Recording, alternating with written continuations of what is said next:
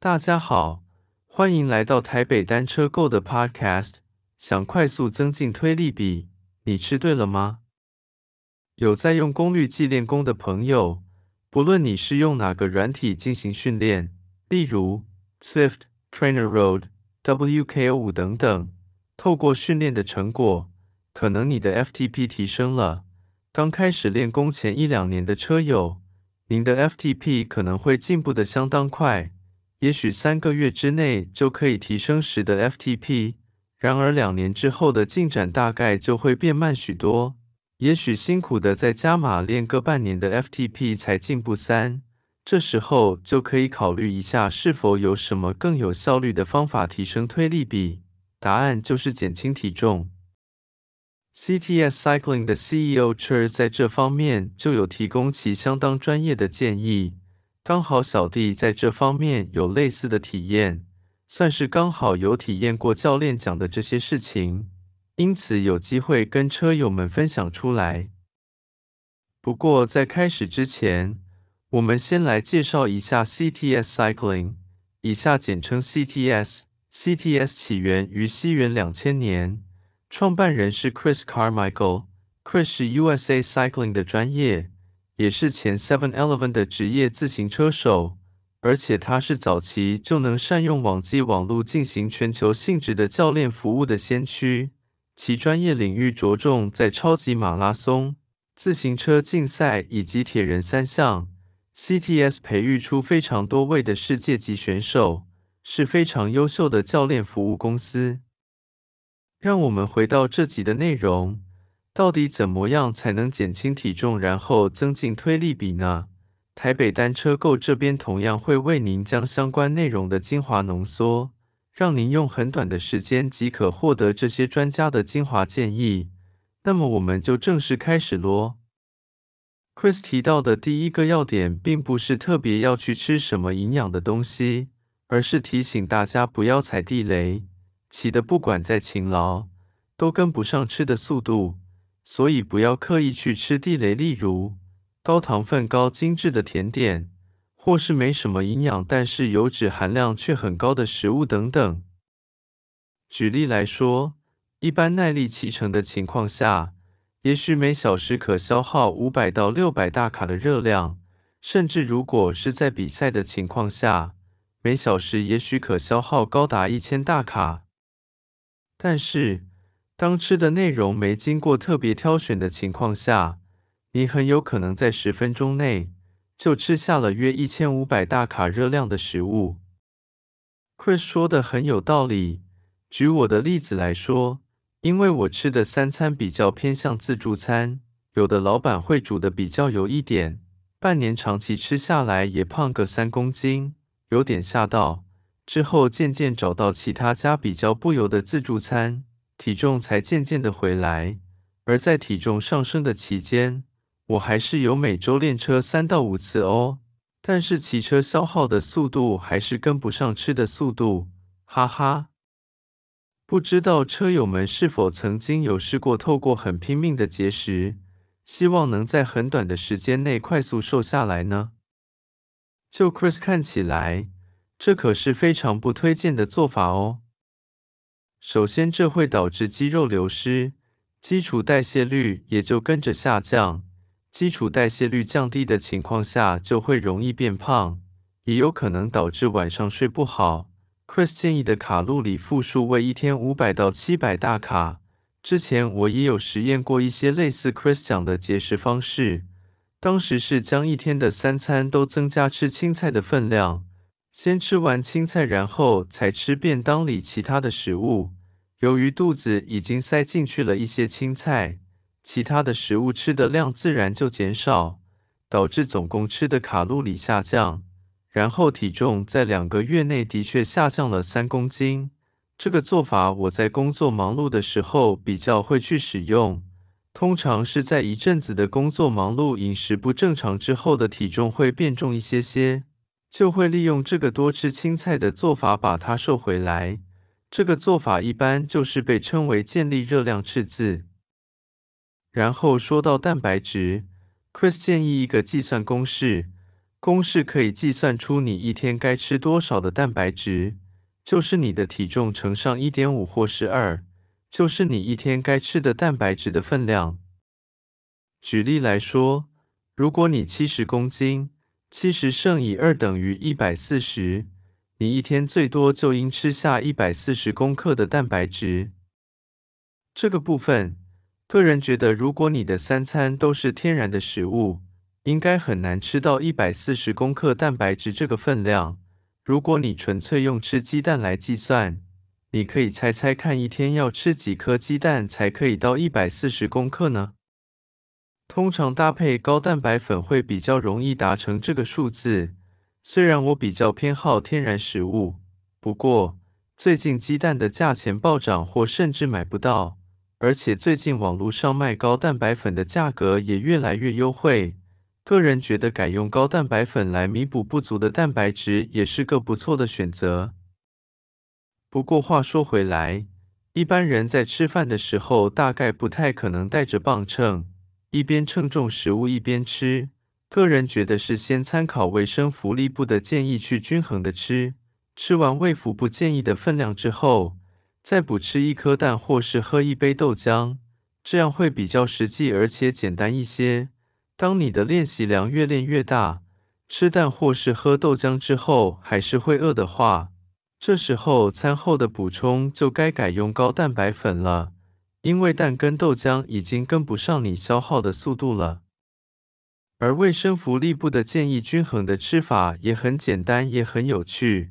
他们网页还有把吃法写成一个很顺口的绕口令，这边念一遍给车友们听听看：每天早晚一杯奶，每餐水果拳头大，菜比水果多一点，饭跟蔬菜一样多，豆鱼蛋肉一掌心，坚果种子一茶匙，是不是很像绕口令，而且很有趣呢？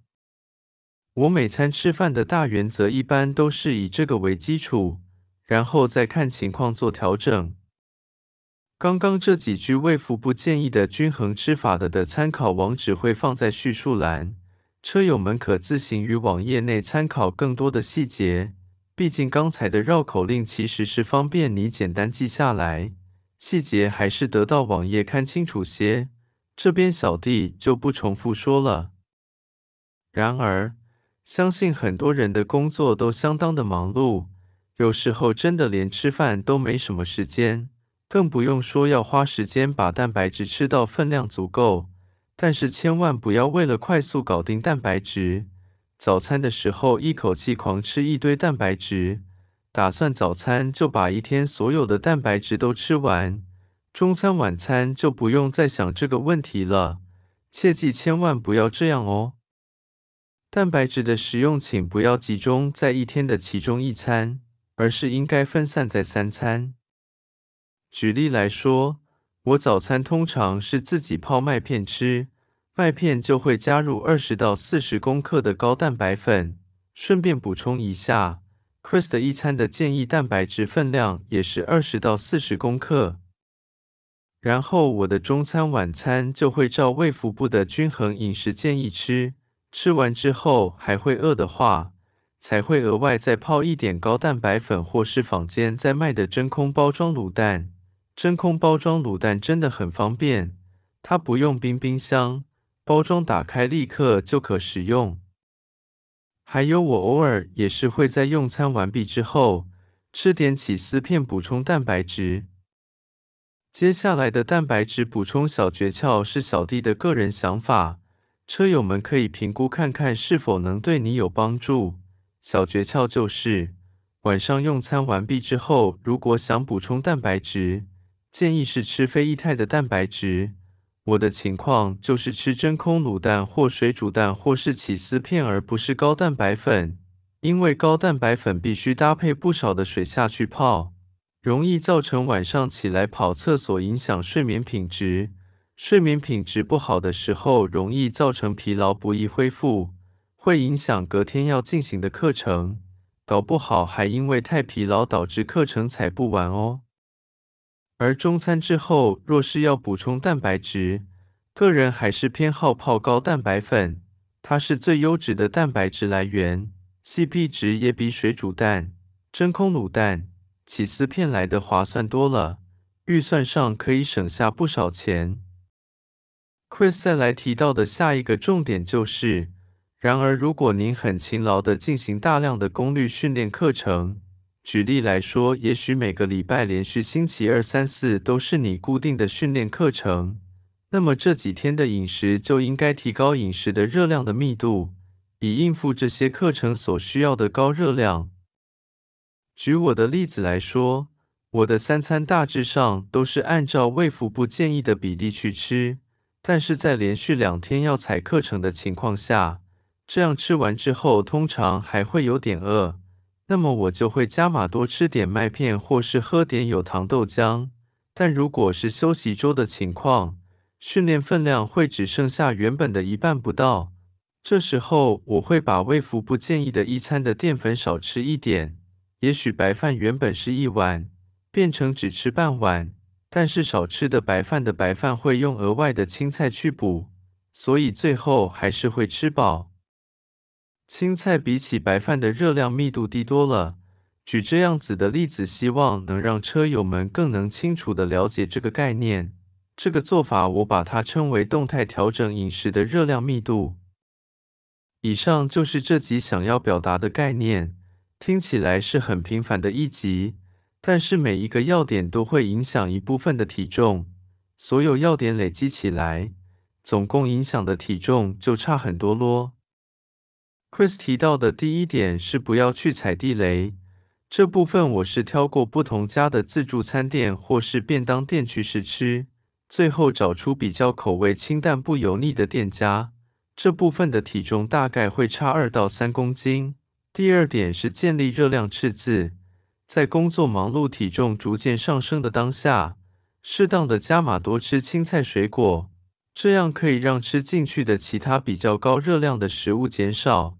这个部分的差别大概也是两公斤。第三点是动态调整饮食的热量密度，操课比较多的情况，青菜水果的比例稍微减少，而碳水化合物的比例自然就会增加。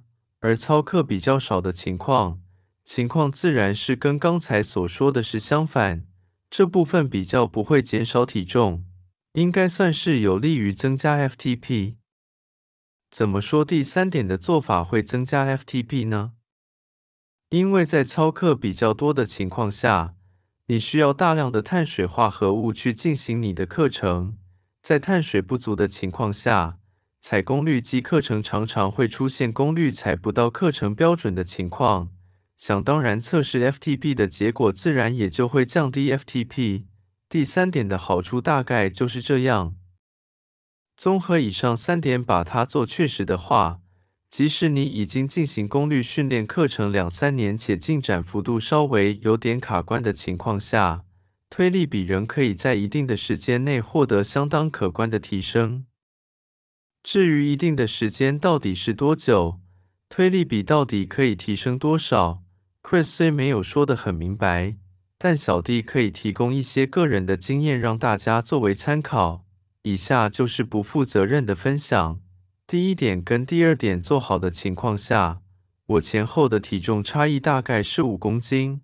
而第三点的情况，虽然我多年来一直都是动态调整热量密度，操课多的时候甚至青菜水果都完全不吃了，只加码吃碳水化合物。不过，实际上这一点比较难提出量化的数据来表示我的 FTP 有额外的增进，所以第三点对我的影响暂且不算进去。结论来说，在差别五公斤的情况下，我的推力比的进步大概是半年内进步了零点二，可以说是非常多的进步。不过每个人的状况都会不一样，小弟的经验仅提供给车友们参考看看。希望您的推力比也能因为这集的知识而得到进步。